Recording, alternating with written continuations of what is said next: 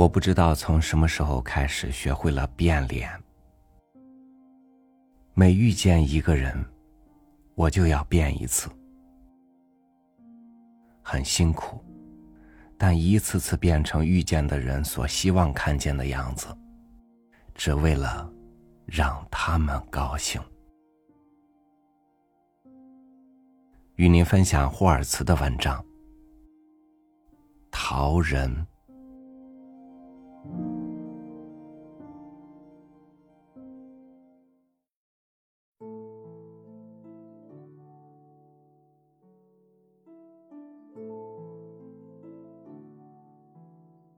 如果不是五光十色的射灯，刹那间照亮了男人握在手里的啤酒瓶，女人也许永远不会注意到他。莱西比俱乐部，音乐喧响。男人站在群魔乱舞的场地外围，木然阅读瓶身上的标签。因此，男人没有注意到离开了舞池的女人。像一只被反光吸引的飞蛾那样走近他，和他攀谈。男人的父母都是艺术家，噪音只让女人听清了这么多。那又怎样？反正女人也不是来聊天的。最后，女人微笑着探到男人耳边问：“可不可以送我回家？”男人腼腆的低下头，犹豫的想了一会儿，答应了。刚一回到住处，女人迫不及待的把他拉到床上。男人躺在那里，一动不动。女人吻他的嘴唇，吻他的额头，皮肤冰凉。女人褪掉男人身上的套衫。从双肩到双臂，一路愈下的双手，却在男人裸露的手肘处停了下来。他看到男人的关节不是人的关节，而是金属铰链。同样奇特的是，他的身体上面布满一道道裂纹。他惊得向后一退，一个问题冲口而出。你是什么东西？我不是有血有肉的人。他说：“我是陶土做的。”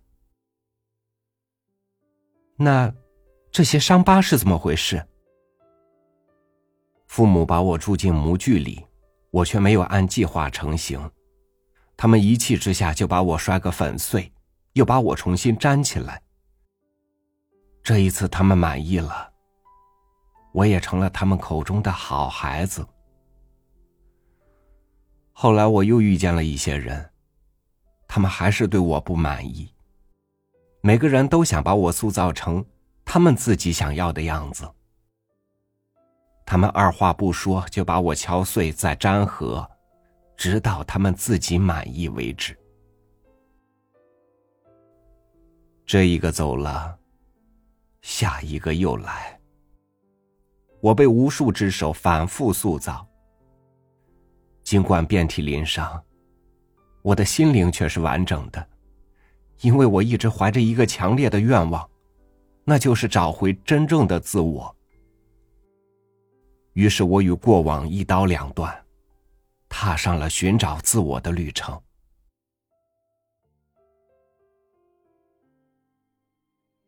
女人的视线在男人陶制的身体游走了一番，然后说：“让我来帮你找回自我。”接着便冲出了房间。过了一会儿，他回来了，两手背在身后，示意男人闭上眼睛。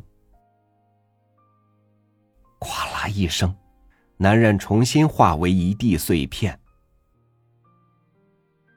女人从中拾起曾是脸的那一部分，一只手仍握着那柄锤。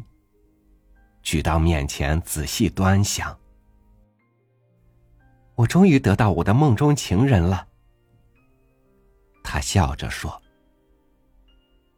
虽然天亮之后，也许一切都会改变。”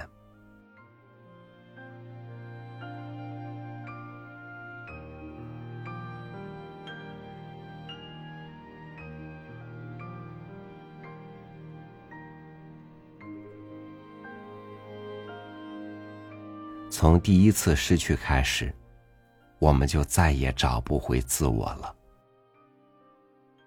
那些破碎又重组的伤疤会一直在，提醒着所有的痛苦和挣扎存在过。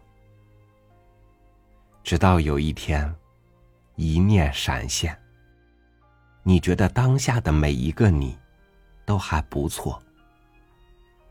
那时，你躁动的心。终于回归了原来的律动。感谢您收听我的分享，我是超宇，每天为你读书。明天见。